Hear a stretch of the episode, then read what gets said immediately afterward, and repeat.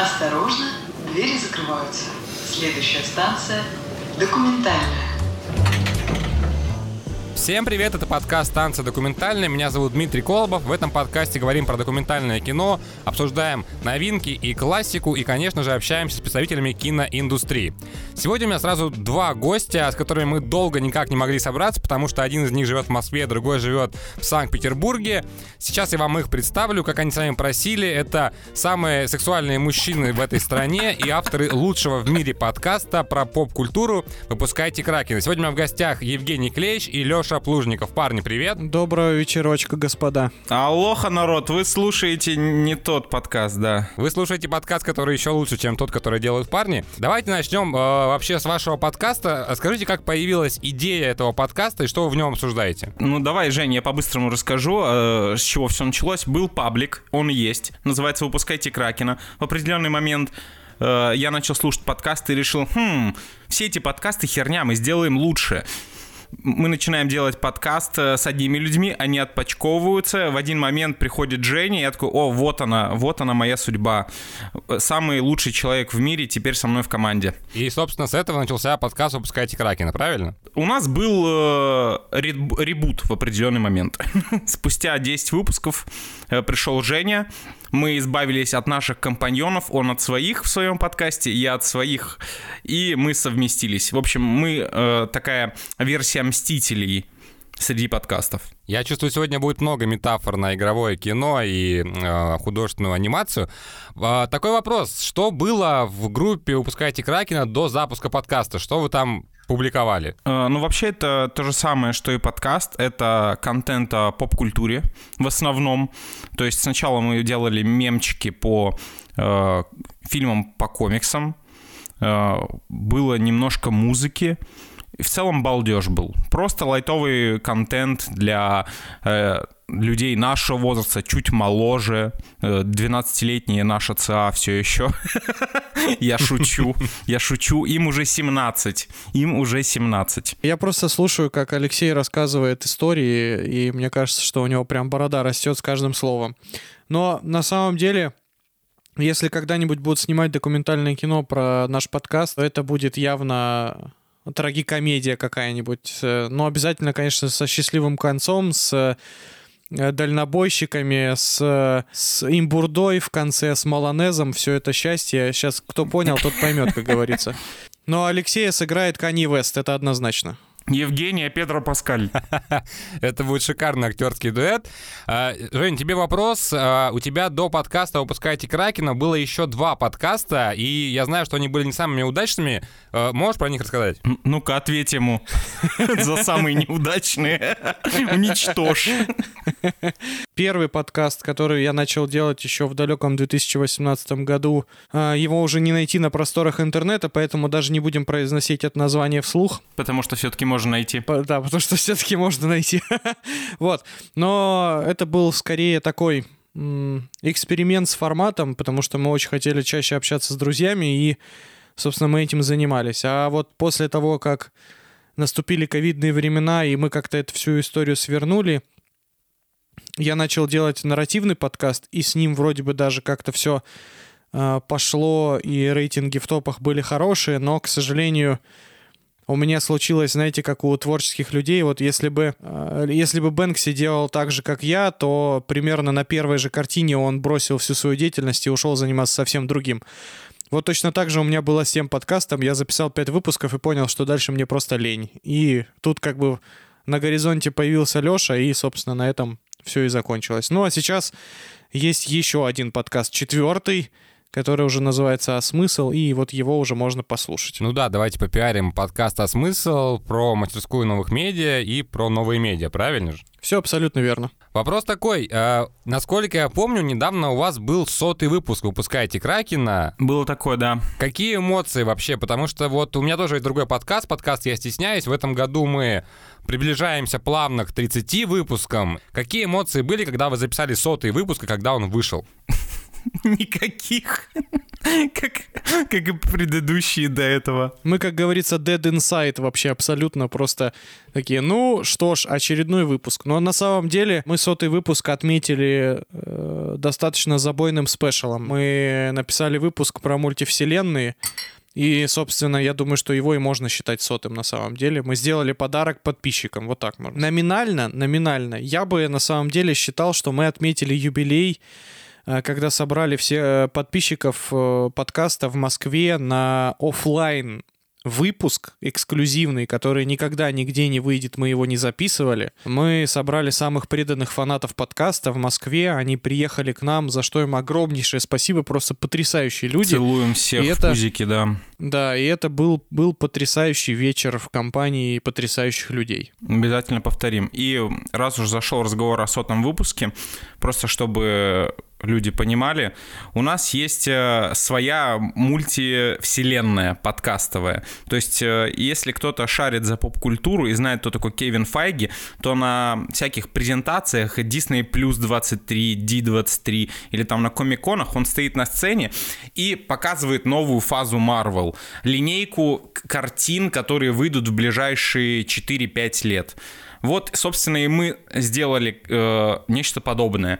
То есть э, года два назад мы выпустили первый наш нарративный подкаст про фильмы ужасов, и потом Ну, мы с этого и э, начали, выпустили собственно. еще парочку. Да, выпустили еще парочку и такие, блин, а давайте все их свяжем, как будто они все в одной вселенной. И вот так вот у наша Кракен подкаст Universe и развивается до сих пор. Вот остался последний подкаст фазы. То есть это все нарративные подкасты с написанными сюжетами, объединенными белыми нитками, но тем не менее, э, в которой прослеживается а, цельная история. Слушайте, это очень прикольно, на самом деле, когда подкаст, мне кажется, вырастает во что-то большее и появляется какое-то крупное сообщество, мне кажется, это вообще очень круто. И вот сейчас, прямо сейчас я задумался о том, что когда-нибудь этот подкаст тоже, надеюсь, э, соберет большое сообщество, и мы бы сможем а, провести запись подкаста на каком-то из крупных э, кинофестивалей в нашей стране, либо Флэртиана, либо Россия, Докер, фестивалей очень много. В общем, есть где разгуляться. Вопрос такой, смотрите, э, подкаст про поп-культуру и в основном про кино. Обсуждали ли вы в вашем подкасте какие-то документальные фильмы или нет? Да, обсуждали, конечно. А, какие? Можешь вспомнить? Ох, это тяжелый да, вопрос. я могу, я вспомню, пом- я вспомню, сейчас вспомню. А, Я буквально недавно посмотрел фильм «Сто лет дизайна», документальный, отечественный. Мы обсуждали нетфликсовский проект Explained, еще мы обсуждали Apple TV Plus проекты про динозавров, потом был документальный сериал «Дом» и документальный сериал, а, как-то это называется, то ли «Звуки музыки» или что-то такое. В общем, э, документальный проект Марка Ронсона, это товарищ, который написал Uptown Funk, он выпускал серию документальных э, фильмов на Apple TV, посвященных э, музыке и ее различным аспектам. Ну, это, по крайней мере, то, что я могу вспомнить. Меня радует на самом деле, что вы достаточно в теме, и перед тем, как мы перейдем к обсуждению, собственно, фильма, который мы с вами посмотрели, каждому задам вопрос, э, за что вы любите или не любите доки, и как, на ваш взгляд, э, доки будут развиваться, потому что сейчас э, ситуация в киноиндустрии достаточно грустная, мы не можем смотреть американское кино, мы не можем смотреть европейское кино. Как думаете, может быть, сейчас э, настал такой золотой век документального кино, потому что Минкульт в том числе поддержал инициативу э, прокатывать его в кинотеатрах? Здесь вопрос встает. э, скорее, инициатива хорошая, однозначно, да? Вопрос в том, готовы ли зрители смотреть документальное кино в кинотеатрах. Я, например, знаю, что в Москве был раньше центр документального кино, кинотеатр, в, в рамках которого показывают только документалки. Благополучно этот проект э, умер, к сожалению, потому что сейчас проблематично, в общем-то, особо нечего показывать. И, честно говоря, я туда сколько раз ходил, там сидит 3-4 человека, и- это очень мало для полноценной деятельности кинотеатра. Поэтому у меня сомнения пока что. Я считаю тоже, я тоже согласен с Женей по поводу окупаемости всей этой истории, потому что у нас народ в нашей стране не приучен к просмотру документалок, это совершенно точно. Несмотря на большое количество просмотренных документальных фильмов в детстве. Ведь вспомните, сколько реально мы смотрели по телевизору, по всяким первым каналам, по России-1 документальных фильмах о животных, исторических, реально большое количество. Мы просто это забыли. И эта культура почему-то у нас не прижилась. Хотя, опять же, я думаю, то, что в этой ситуации э, для того, чтобы популяризировать э, документалки в кино, надо снимать документалки для кинотеатров. И как пример э, я могу назвать Free Solo, если вы слышали про такую документалку. 2018 да, да. года она вроде Оскар получила про чувака, который просто ползет по скале и э, ее снимали на IMAX камеры, насколько я помню. И все, что я слышал о ней от просмотревших в IMAX кинотеатрах, это восторг. То есть там настолько круто показана высота, то, что у людей кружилась голова, и это был просто великолепный опыт. Вот это крутое взаимодействие э, тематики э, документалки с ее воплощением и подготовкой к релизу в кинотеатрах. Вот если наши документалисты начнут снимать документалки для кинотеатра. То же самое с инди-кино, с, худож... с художкой, с инди и блокбастерами. Многие же блокбастеры снимаются конкретно под кинотеатры, под конкретные экраны. И если документалисты эту тему этой темой начнут пользоваться, то тогда все будет хорошо, я считаю. На твой взгляд, по большому счету, чтобы доки смотрели в кинотеатрах, нужно просто снимать их на IMAX камеры. Ну, если так нет, упростить. Нет, нет, Я нет, думаю, нет. то, что нет. нет. Я считаю то, что они должны быть... Э, что, для чего мы идем в кинотеатр? Мы идем в кинотеатр за аттракционом, в первую очередь. Чтобы люди ходили на документалки в кино, документалка должна стать блокбастером, она должна стать аттракционом, должно быть зрелище. Это окей, естественно, 99% документалок люди будут смотреть на Netflix, э, прости господи, э, кинопоисках, э, Иви, ОК и так далее.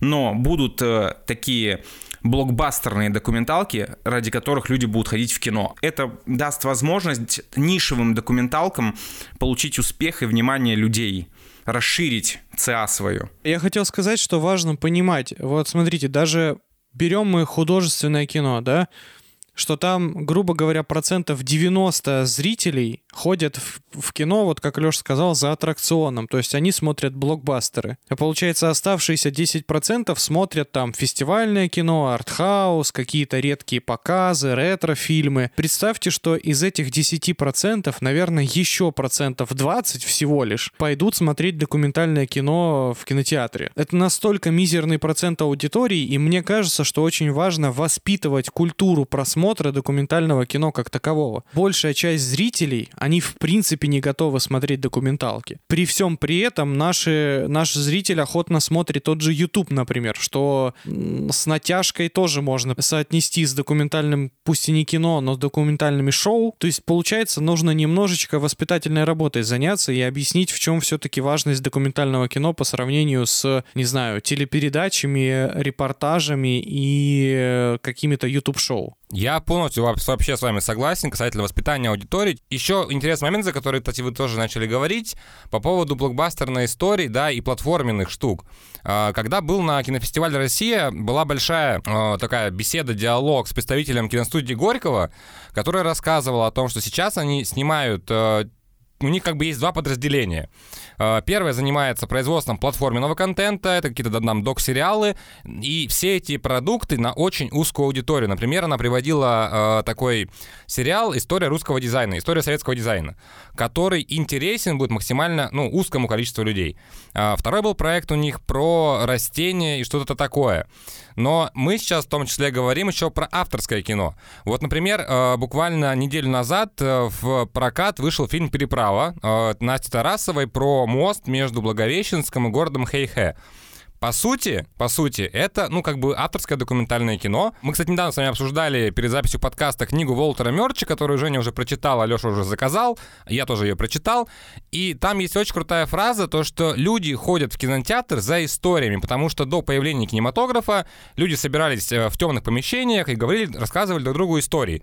По сути, то же самое. И вот мне почему-то кажется, что важна не только блокбастерная составляющая у документального кино, а, а интересная история, которую нужно просто, ну, как бы классно рассказать. Со всем уважением к этому мужику, но я считаю то, что люди ходят в кинотеатр за эмоциями, а смотрят люди кино из-за историй. Да, я просто, зная нашего зрителя, вот мы говорим о том, что надо приучать нашего зрителя смотреть доки, они недавно, вот недавно совсем научились в принципе смотреть кино в кинотеатрах. Я не знаю, как в ваших городах, но в Питере я, когда 10 лет назад ходил в кино, в залах творилось просто мракобесие там пили, бут, э, пили пиво, э, говорили в голос, все разговаривали по телефону, отвечали прямо в зале. Творился ад просто. Тут даже спустя э, столько времени все равно иногда промелькает какая-то хрень в кинотеатре происходящая. Это с художкой. А с доками тут надо настолько много усилий приложить, чтобы эту культуру людям в голову заложить, что, ну, блин, это большая работа, конечно. Вот знаешь, мне что кажется, ты правильную вещь очень сказал про то, что люди идут за эмоциями, в том числе, да, не только за аттракционом, но вот мое субъективное мнение, в чем прелесть документального кино, что это реальная история, где ничего не выдумано, и она не может тебя оставить равнодушным.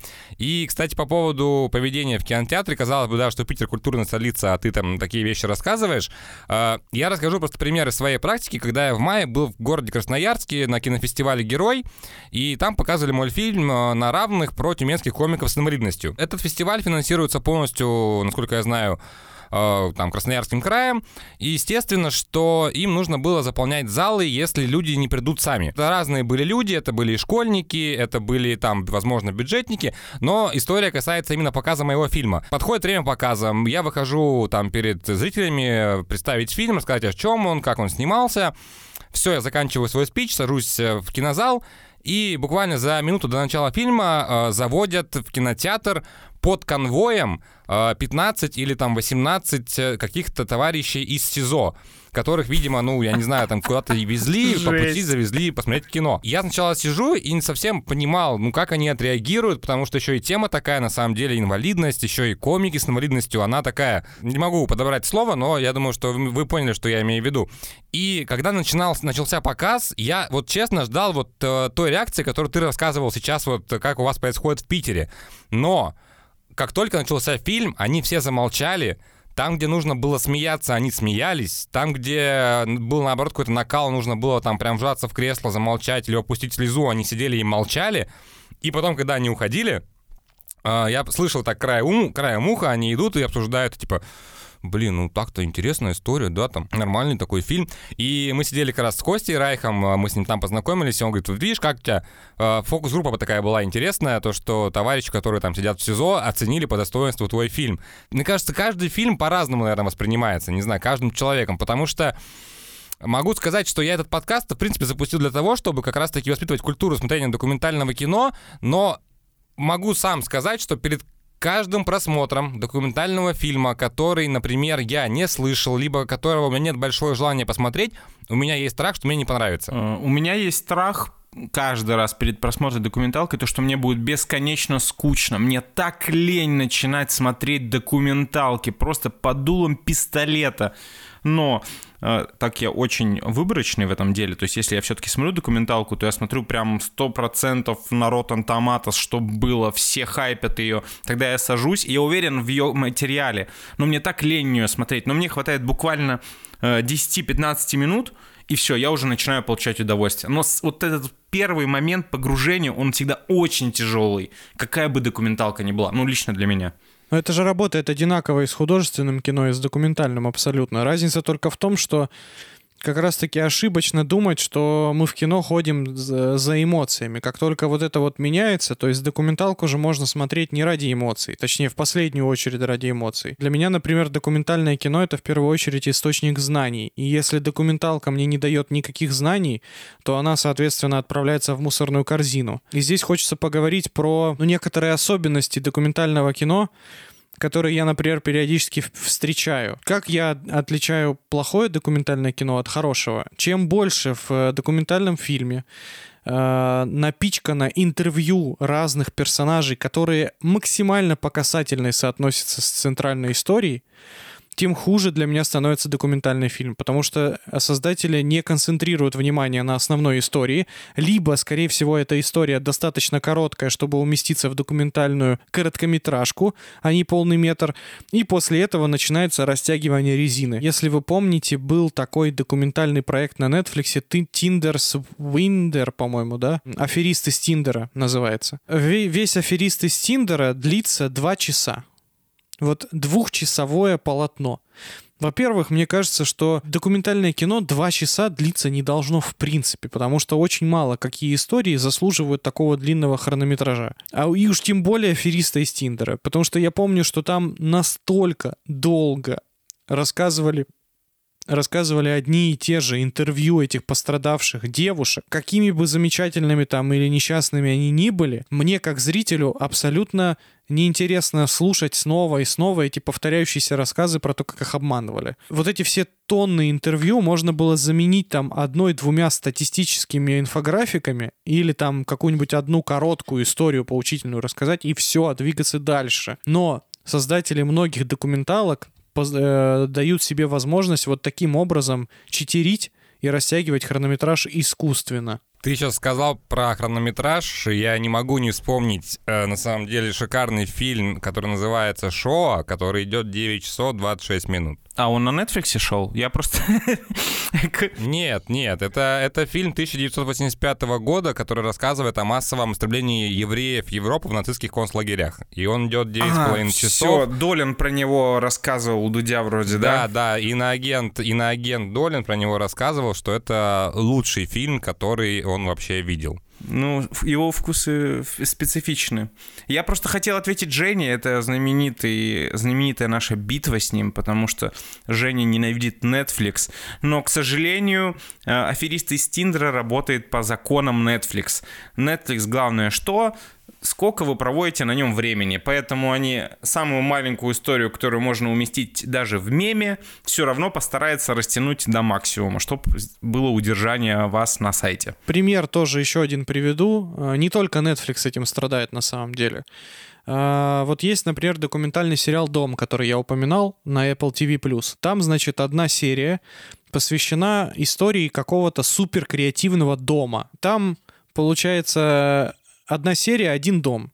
И вместо того, чтобы рассказать увлекательную историю, например, мне было бы сильно интереснее послушать архитектора этого дома, пос посмотреть на чертежи, узнать, из чего этот дом построен, как его сделали, в чем особенность инженерной мысли там, и так далее, и так далее, мне начинают впихивать э, с драматичной музыкой обязательно, это вообще само собой, историю э, людей, которые в этом доме живут. Ну, чаще всего это его же и строители, но в, э, то есть, знаете, фокус внимания смещается с самого дома на людей. То есть авторы пытаются из документалки сделать более такое, знаете, полуигровое кино и рассказать какую-то драматургическую историю владельцев этого дома. И вот это вот смешение стилей я, например, категорически не люблю. То есть я выпадаю из повествования, потому что, ну, серьезно, ну зачем вот в, смешивать одно с другим? Делайте документальную историю. А если я захочу что-то другое, я пойду и посмотрю игровое кино для этого. Я, наверное, сразу подытожу обе ваши мысли, и мы перейдем к обсуждению. По поводу смешивания жанров, в первом выпуске мы обсуждали это с Натальей Соколовой, тюменским киноведом, о том, что сейчас, в 21 веке, особенно в 2022 году, когда очень сильно развиваются новые технологии, развиваются новые медиа, очень много происходит соединение жанров и размытие этих жанров. То есть сейчас есть и журналистская публицистика, журналистское документальное кино, есть анимадоки, есть докодрама. Они новые, они непривычные, и при этом эти форматы еще будут создаваться, и мы живем как раз в то время, когда вот эти вот новые э, форматы, жанры, виды там документального, игрового и других фильмов, они будут появляться, и уже нам нужно будет придумывать им название и э, решать, принимаем мы их или нет. А по поводу Хрона хотел сказать, что в прошлом выпуске мы обсуждали как раз э, фильм от Apple, э, от Apple Plus. И тоже я хотел э, мысль озвучить о том, что их задача это удержание аудитории. Но при этом, э, когда смотрел фильм про Билли Айлиш, и я посмотрел, что он идет 2 часа 20 минут, меня это на самом деле отпугнуло, потому что, ну, мне тоже казалось, что можно смотреть там про Билли Айлиш 2 часа 20 минут, при том, что я не являюсь ее фанатом. Но, обсуждая этот фильм, я задал этот вопрос Косте Райху, тоже режиссеру, на что он, в принципе, ответил достаточно, как мне кажется, логично и объективно, что если бы мы выкинули из этого фильма, допустим, час материала, это был бы уже другой фильм, это была бы совершенно другая история, и не факт, что он бы получился таким, что мы его обсуждали бы в этом подкасте, а это, я считаю, достижение. То есть, поэтому в любом случае, мне кажется, что любой хрон так или иначе обоснован, потому что при желании порезать всегда можно все что угодно и выкинуть вообще все что угодно. Я вот здесь вброшу тезис, я категорически не согласен с вот такой немножко демократической риторикой. Это вот как э, у Лёши есть принцип э, в монтировании подкаста, все, что не работает, он выкидывает. Вот я точно так же считаю, как только у режиссера появляется лишняя минута хронометража, я считаю, что он обязан эту лишнюю минуту выкинуть к чертям собачьим, потому что это уважение к своему зрителю. Время сегодня бесценно, и э, особенно, особенно стриминговые сервисы, Лёша об этом уже говорил, у них KPI не по оценкам, не по качеству фильма, не по каким-то восторженным отзывам, а по количеству минут контента или часов контента. И, соответственно, у креаторов э, стримингов, у них есть по понятная задача не снять крутой э, документ, крутую, например, документалку, а снять крутую документалку, которая еще и будет длиться больше двух часов, чтобы это в KPI э, стриминга легло. И вот с этим я прям, ну, мне кажется, с этим нужно как-то бороться. Ну, они тратят наше время. Понятно, что им нужно нас удерживать. Но, ну, извините, сделайте вместо одной длинной, но бессмысленно длинной документалки сделайте, пожалуйста, три коротких, понятных и интересных. Время бесценное, поэтому будем заканчивать с первой частью нашего подкаста и перейдем сразу же ко второй, где будем обсуждать фильм «В погоне за Бэнкси». И так получилось, что сейчас с ребятами, которые делают подкаст про поп-культуру, мы будем обсуждать один из главных феноменов поп-культуры 21 века. Поехали! Станция документальная. Ну что ж, приступим к обсуждению. Сегодня мы будем говорить про фильм «В погоне за Бэнкси». Для тех, кто не знает, Бэнкси — это андеграундный художник из Британии, известный, мне кажется, вообще по всему миру. Про него как минимум сняли 8 фильмов, которые я знаю, но посмотрел я только один. Э, это фильм 2020 года, он достаточно свежий и снят он в таком формате журналистского расследования. Э, ребят, смотрели ли вы другие фильмы вообще про Бэнкси или нет? Я смотрел выход э, через сувенирную лавку, но это от самого Бэнкси, поэтому, да, по сути, это моя первая документалка о нем. Ну, у меня примерно то же самое. Давайте поговорим, наверное, прежде всего про фигуру Бэнкси, прежде чем мы перейдем к обсуждению самого фильма. Бэнкси — это такая вот, ну, феномен, на мой взгляд, и во многом э, феномен он является по той простой причине, что э, в эпоху наших современных технологий с вами он до сих пор остается анонимным, что сделать в принципе на самом деле очень тяжело. В том числе э, Бэнкси попадает в боль, мне кажется, ну, то есть простого народа. Хочется послушать просто ваше мнение про него как художника, как про персону, как про, не знаю, икону. Бэнкси по факту является является так, так, таким олицетворением современного искусства в одном лице. Когда абсолютно неважно, в какой форме и с каким мастерством исполнения выполнен объект искусства. Потому что гораздо важнее контекст, в котором этот объект искусства создается. И еще более важнее э, персона, которая стоит за этим объектом, и исторические события, в контексте которых этот, объект созда... этот субъект создается.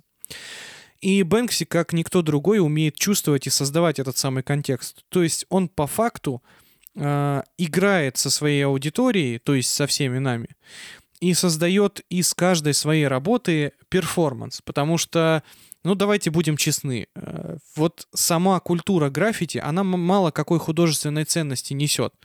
Культура граффити цена не опять же, не графическим содержанием, да, и уж точно не сюжетами внутри своих изображений.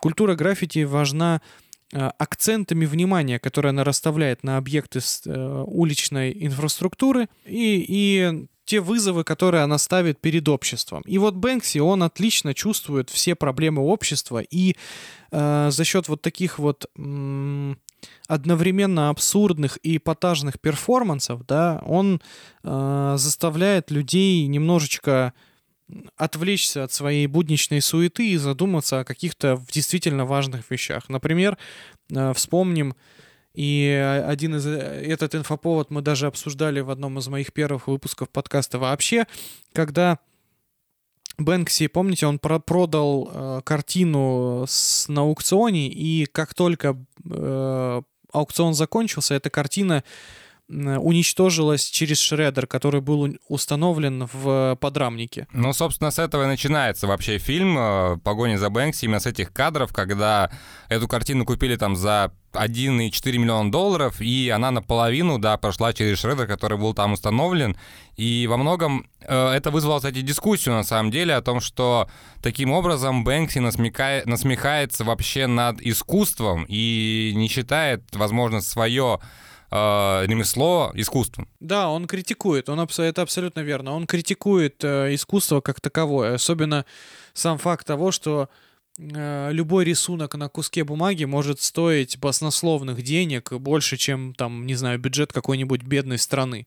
Смотрите, я по окончанию фильма э, подумал вот о чем. Будут ли картины Бэнкси настолько обсуждаемы, настолько важн- важным инфоповодом для всех нас, если он сделает Дианон? Я очень сильно сомневаюсь.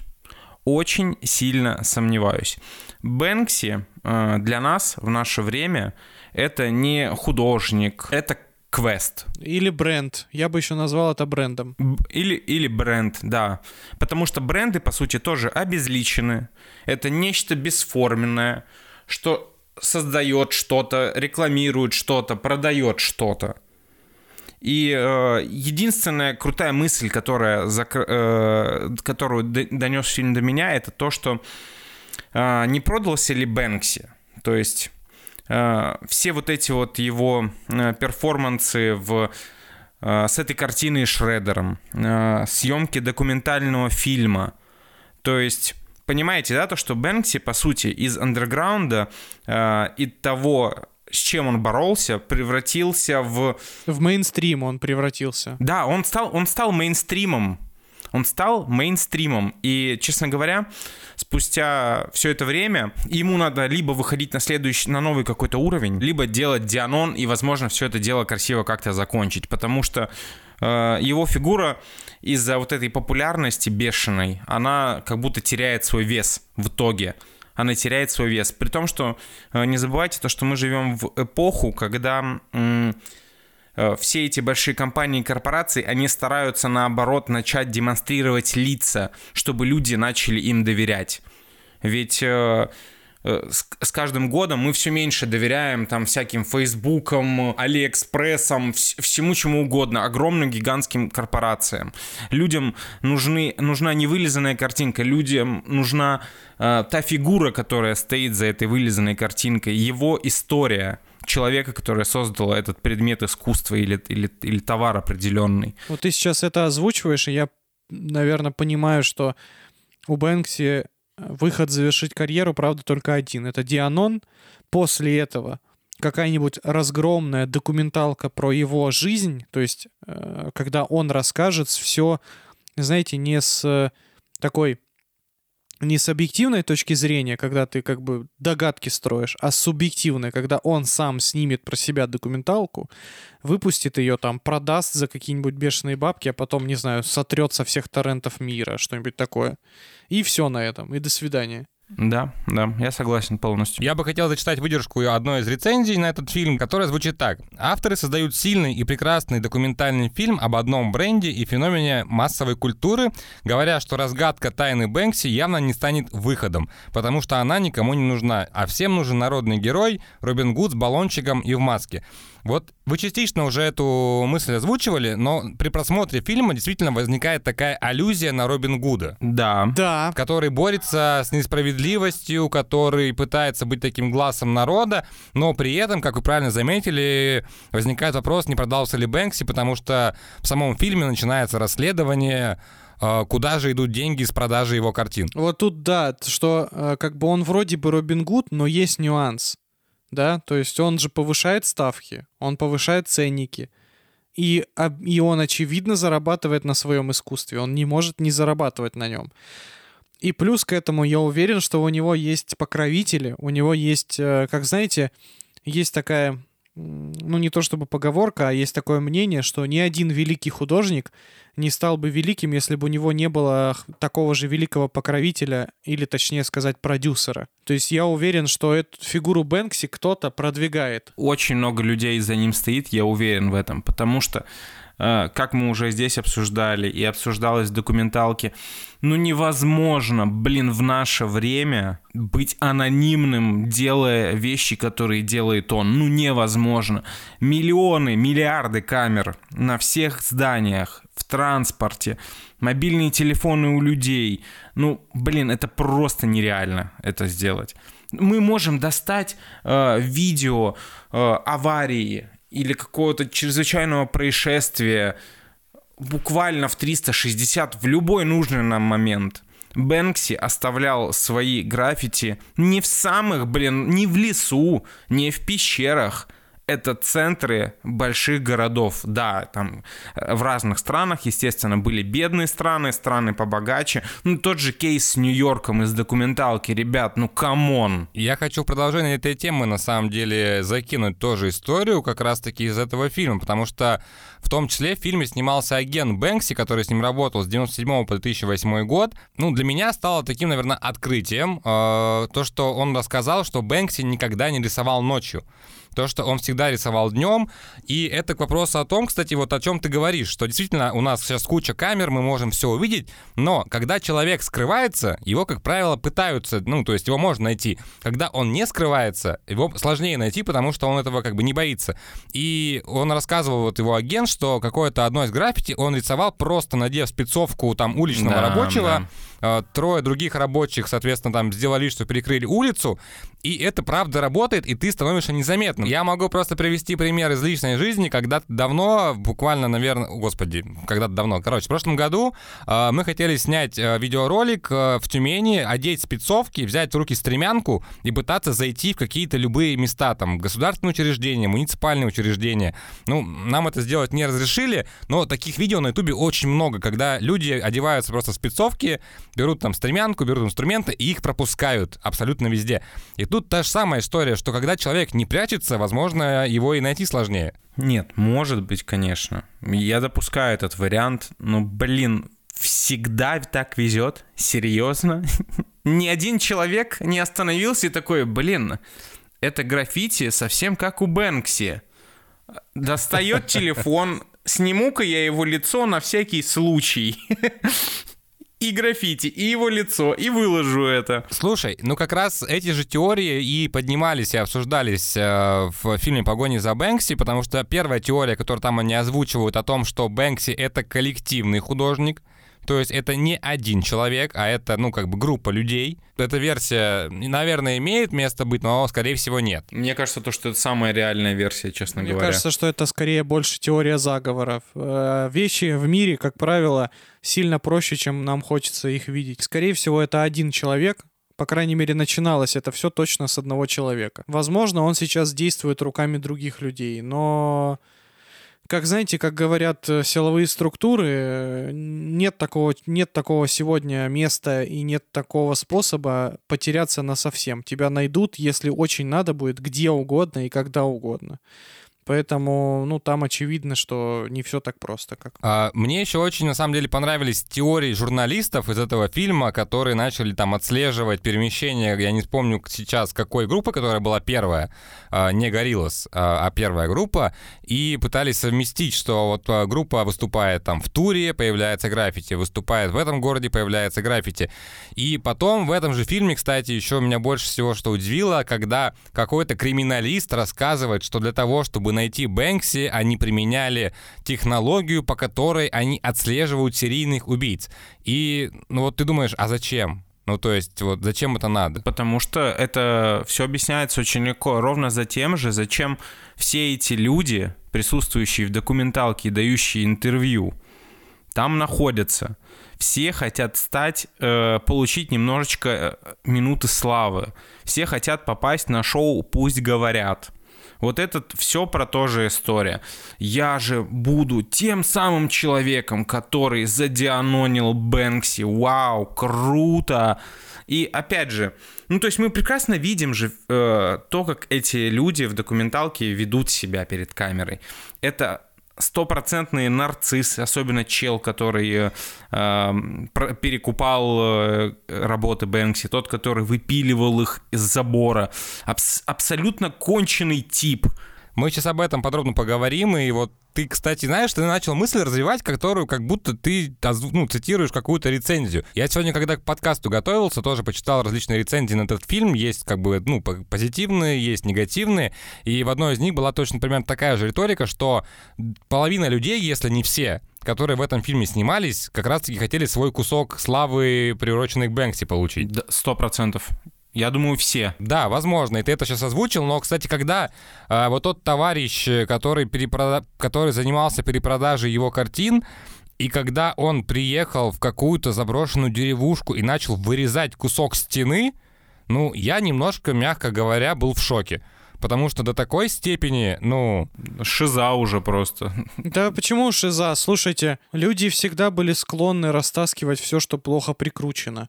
Если бы в Италии не было такой усиленной охраны, люди бы Сикстинскую капеллу, блин, выпилили из потолка храма и растащили себе домой или прикрепили бы на бардачок э, своей машины в качестве иконки. Ну, то есть это нормальная реакция, чел просто хайпит, и, и опять же, и опять же, а что если этот чувак тоже часть э, маркетинговой стратегии? Кстати, возможно. Хорошая теория. Вы же понимаете, что сам инцидент, что, э, как объяснить, картина Бэнкси стала ценнее, как только ее выпилили из стены. То есть, если бы это граффити осталось там, где оно было, о нем бы, возм... о нем бы, первое, узнало меньше людей, второе, меньше бы разговаривали о ней, и, соответственно, как бы, кому оно нужно? А так как Бэнкси у нас, э, э, у нас представитель скорее не стрит-арта, а перформативных искусств, то ему важен важны действия, которые совершаются с его э, искусством. Слушай, но при всем при этом, если вернуться именно к самому документальному фильму и структуре, как он построен, могу сказать, что мне понравилось э, по простой одной причине. Потому что за время просмотра фильма я испытывал к Бэнкси разные эмоции от э, какого-то, не знаю, там, уважения до такого начала презрения, э, затем до сочувствия и потом, ну, до такой, не знаю, как это, ну, не гордость, что ли, просто когда, например, вот... Э, нам показывали, как его картины вырезают, и на нем, как бы, э, грубо говоря, зарабатывают. Мне стало за него обидно. Потом, когда там товарищ, э, который занимается налоговым вычетом и прочей историей, говорит, что на самом-то деле вот он там зарабатывает миллионы, там тыры-пыры, ты такой думаешь, ага, не так все просто. Потом происходит история, с, которая в финале фильма, когда Бэнкси рисует на дверях э, боксерского клуба э, свое граффити и пишет письмо Э, владельцу этого клуба о том, что ты можешь сделать все, что угодно с этой дверью. Естественно, он ее продает, и эти деньги отправляет на развитие своего клуба и других, которые есть там в округе. Причем, если помните, то после титров человек, которому подарили эту дверь, он говорит, что да, я знаю, кто такой Бэнкси, и я знаю, что он ходил ко мне в зал, и он здесь занимался. Они все знают, конечно. Я тоже знаю, кстати, парень, кто такой Бэнкси. Да, я тоже, но не скажу, естественно. Uh, у меня uh, такая ситуация сложилась. Я не знаю, к чему Женя говорил, э, произносил свой спич по поводу отношения к документалкам, которые тебя ничему не учат. Э, это же было про Бэнкси, Жень? Ну, в том числе. Вот. Документалка снята классно, сочно, э, много экшена, много катов, картинка красивая. Но тебе рассказывают одну теорию, которая не срабатывает в итоге.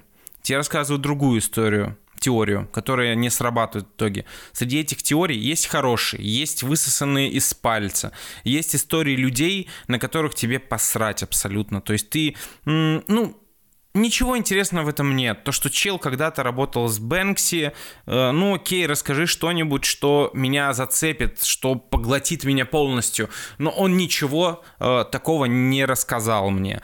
Э, истории людей, опять же, я уже сказал про отно- мое отношение ко всем людям, которые давали интервью. Я смотрел на них, и я видел, как они просто пытаются продать свою, свое лицо подороже, чтобы потом сказать, о, смотри, это я был в документалке про Бэнкси. У меня не было никакой сцепки с ними абсолютно. А, даже мужик э, с залом для бокса, почему-то у меня не было никакой симпатии к нему. Вот, э, возможно... То есть я понимаю то, что ему надо было спасти зал, но было бы гораздо душевнее, если бы он такой, нет, эта дверь останется на моем зале, я постараюсь э, заработать денег благодаря этому, не продавая ее. Это было бы круто для меня. И, и из-за этого у меня не произошло м- какого-то... В общем, этот фильм меня этим не зацепил. Я не... Э, я думаю то, что это можно было бы обернуть гораздо прикольнее и интереснее, если бы работы Бэнкси разбирались бы, возможно, с художественной стороны чуть побольше. Или э, этих всех теорий было бы чуть меньше, было побольше фактов. Э, мне не хватило фактов в этом фильме. Теории это круто, но теории я могу почитать в интернете, их там гораздо больше. Все документалки про Бэнкси до того самого момента, пока он не станет Дианоном, обречены на вот это вот бесполезность свою внутреннюю, понимаете? То есть ни из одной документалки, по факту, мы вряд ли что-то новое сможем почерпнуть про Бэнкси, потому что это все есть в открытых источниках, так как главная ключевая фигура всех этих сюжетов засекречена. И так как никто не собирается этот секрет э, раскрывать, и я так понимаю, что до смерти Бэнкси это вряд ли случится, то и смысла смотреть все эти документалки я, честно говоря, не вижу. При том, что, да, э, эта документалка сильно динамичнее снята, сильно интереснее, и вот это вот э, накал какой-то, опять же, искусственной драматургии, которой, например, нет в том же выходе через сувенирную лавку, и который вообще оказывается фильмом про другое. Здесь такого нет. Но мне, кстати, выход через сувенирную лавку понравился сильно больше, как минимум потому, что в этом всем есть какой-то акт творчества, и это в итоге... Да, искусство в ней Иску... есть. Да, в этом да. есть искусство. А здесь, ну, нет. Слушай, ну я не знаю, мое мнение, что в принципе в любом фильме, так или иначе связанном с искусством, есть искусство. Понятно, что э, фильм про выход в сувенирную лавку, который я, к сожалению, не смотрел, но создавался самим Бэнкси, и естественно, что для него это тоже был, мне кажется, продукт не фильма, а продукт искусства, там, перфекционизма, акционизма, как мы уже обсуждали. Поэтому с точки зрения э, вообще документального кино и документального кино как искусство тоже можно, мне кажется, долго дискутировать, потому что ну, это спорная такая всегда тема была, э, документальное кино, документалистика, журналистское документальное кино. Здесь как бы мы понимаем, что это формат э, такого документального журналистского расследования, да, и в том числе, потому что там есть геро- герои-журналисты, которые расследуют все эти, все эти истории, пытаются узнать, кто же такой Бэнкси, вот, но как бы если мы этот фильм будем рассматривать с точки зрения, как ты говорил, э, получения новой информации, мне кажется, что там есть много интересных фактов, э, которых ну, например, я не знаю, не читал там других источников, да, по той причине, что я не интересовался фигурой Бэнкси, но в этом фильме я это узнал. Нет, там были много фактов, которых я не знал, много классных ситуаций, случаев, э, прикольных историй. Это точно было. Просто э, не было развития. Это в итоге ни к чему не привело. То же самое про этого чувака, который э, работал в полиции, который использует эту систему для поиска маньяков. Он буквально говорит, вот мы, я воспользовался вот этой методикой по поиску маньяков. Мы, значит, определили район, в котором он находился. И ты такой, да, да, да, да, что, что дальше? Вы нашли, а... и все. Но в тебе, под, в тебе подогревают интерес, чтобы тебе не стало скучно. Это же читерство. А в итоге это ни к чему не ведет. Вот это вот обламывает больше всего. А, мне кажется, что по такому принципу вообще работает любое кино, неважно какое, игровое либо документальное. Ну, то есть задача э, режиссера подогревать твой интерес, тем более, что есть такая как то даже не история, есть такое правило, что наш мозг э, может воспринимать информацию без перерыва 40 минут. Если вы ради интереса будете смотреть какой-то фильм, то примерно на 38-42 минуте должен быть какой-то жесткий такой твист, который полностью переворачивает повествование и заставляет ваш мозг по новой перезагрузиться и снова погрузиться э, в глубину происходящего, то есть снова ваше внимание привлечь тому, что происходит на экране. Поэтому, возможно, конечно, возможно, у вас, как людей, которые смотрели, допустим, да, э, еще один фильм, есть какое-то такое неисполненное ожидание, э, неудовлетворенность от того, что вам вроде говорили вот, вот, вот, вот, вот, да, и ничего. Но, как мне кажется, что там же была такая история пофантазировать, в том числе и нам самим, как мне кажется, которая для этого как бы дается. Мне кажется, на самом деле, что еще очень много нас ждет фильмов про Бэнкси, несмотря на то, что их уже 8 вышло. Я думаю, что с течением времени они будут появляться еще и еще, потому что будут появляться новые работы Бэнкси. Я уверен, что он будет э, так или иначе, да, там, проводить свои какие-то перформансы, там, акции и прочее, прочее, ну, то есть какие-то другие вещи, и будет о чем снимать, будет появляться новая информация. И я так понимаю вообще, что в принципе вам сюжет этого фильма зашел, да, как бы повествование, там, как его собрали, но не устроил финал. Вот какой в вашем мире, не знаю, в идеальном мире должен быть финал фильма про Бэнкси? Да, то есть, знаете, э, представляете, финал фильма, по идее, в идеальной вселенной, наверное, был бы, если бы они выловили, как или, или выловили, или Бэнкси им там прислал какое-то видео, где он сам там ну, не знаю, комментирует их теории или еще что-то такое делает. Ну, то есть добавить его самого в этот фильм лично. Ну, хотя бы, я, чтоб не дианонил, но говорил, вот здесь вот ребята были близки, вот здесь было тепло, вот здесь было горячо, вот здесь было совсем холодно. Ну, типа того, типа того, да-да-да-да-да, все так. Ну, будем надеяться, что когда-нибудь мы увидим такой фильм. Подводя итог, наверное, хочется сказать, на самом деле, что, э, безусловно, рекомендую всем фильм к просмотру, потому что это абсолютно современное документальное кино, которое сделано очень динамично, очень красиво. Об этом много уже с ребятами сегодня сказали. И если вы не являетесь каким-то жестким фанатом Бэнкси, у которого не висят там э, его работы в комнате на плакатах, то вы много всего интересного узнаете, э, и, может быть, даже то, чего вы не знали, потому что в любом случае, э, мне кажется, что про ну, любых культовых личностей можно снять много кино, и из каждого ты что-то для себя подцепишь новое. Ну и по традиции, в завершении подкаста прошу вас каждого посоветовать документальный фильм для просмотра, так как вас двое. Не знаю, вы можете выбрать сами количество. Обычно мы советуем три фильма, но вы сейчас полностью свободны в выборе. Можете два, три, один, как вам хочется. Я, знаете, еще, извините, извини, Дим, давай мы к этому тоже сейчас вернемся. Очень важно надо, очень важно подытожить. Пока мы тут с вами, э, значит, рассуждаем, кто такой Бэнкси там и все такое, э, Портал Европульс 10 марта 2016 года опубликовал статью «Имя Бэнкси рассекречено». Роб, Робин Каннингем, все понятно. Его все, все э, называет, понимаете, э, отечественный портал все знает. Мы вот тут вот с вами какие-то теории строим, а они уже все, все рассказали давным-давно. Роберт Канни Уэст. Ясно. Спасибо. Спасибо. Вот, видите, это, а, то есть они вдохновлялись они, они вдохновлялись э, сайтом Евро, Европульс. Русские впереди. Ладно, Леш, давай это документалки. Так, смотрите. У меня не наберется три, я просто не вспомню три, но я вспомню две. Первая документалка — это «Американское убийство. Семья по соседству». Э, очень советую ее найти. Она есть на Netflix, если у вас есть доступ на Netflix э, турецкий какой-нибудь такой, обязательно ее найдите. Еще раз, «Американское убийство. Семья по соседству».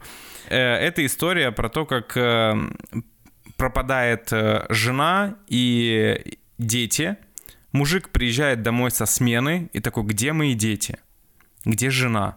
Их убили, закручивается огромное расследование про то, что с ними произошло, кто последний их видел, записи с камер э, около дома, записи с камер американских э, полицейских машин супер крутой триллер, который дает подкурить многим современным триллерам, в том числе и Финчеру.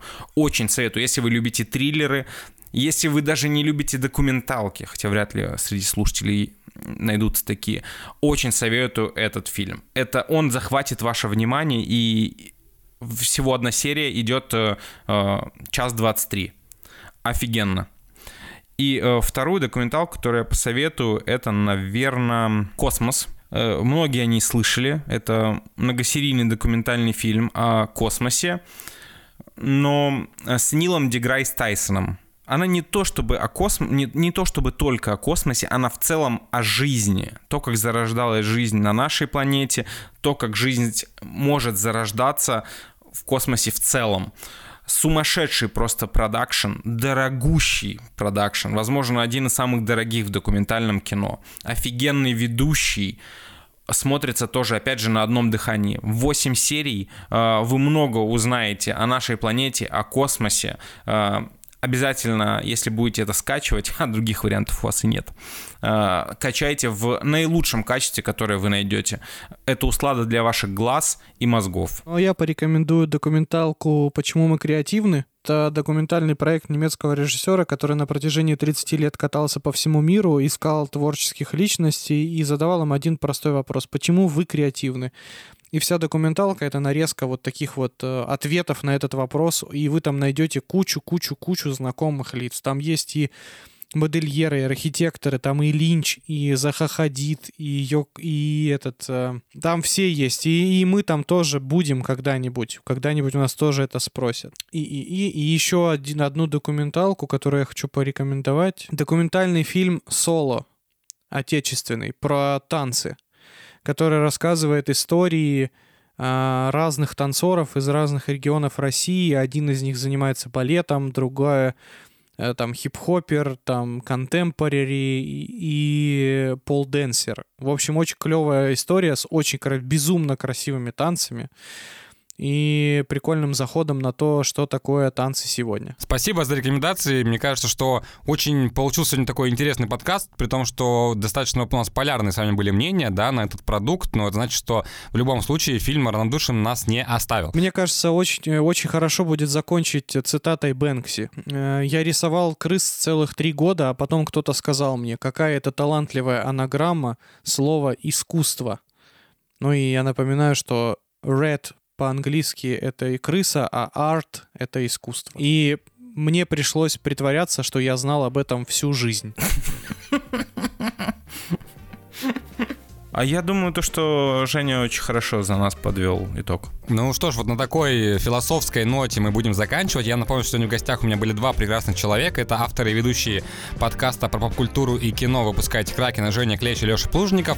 Спасибо, что были с нами. А это была станция документальная. Меня зовут Дмитрий Колобов. Всем пока. Пока.